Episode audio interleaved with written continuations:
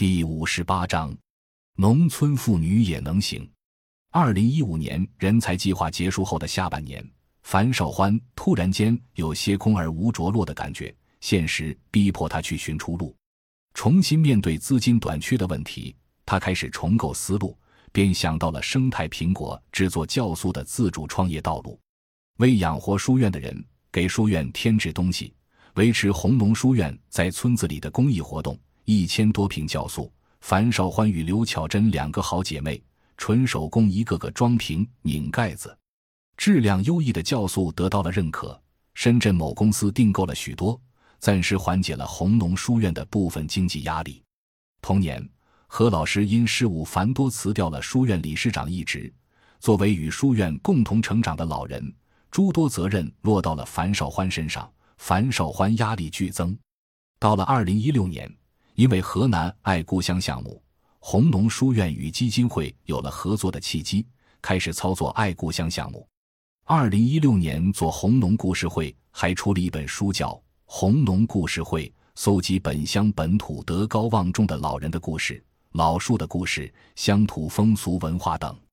做红农故事会的过程也很苦，樊少欢说：“苦的要死啊，不会走访啊，不会记录啊。”不会总结呀，真的是苦死了，硬着头皮突破自己，一家家走访，一字字撰写，终于完成了红农故事会。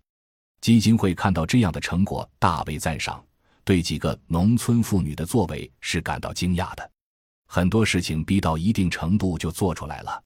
如今在走访与做故事会的过程中，认识了很多附近村子里的人，又成立了五个合作社。再加上罗家村的合作社，一共六个合作社，大家共同发起成立了联合社。联合社开展资金互助项目，虽然时间不长，但运行的非常好。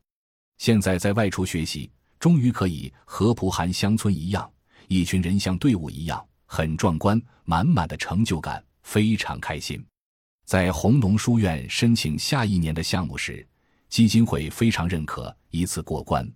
下一年的事情和资金都有了着落，樊少欢说：“如果有十分的力气，那就要拿出十二分去努力做事情。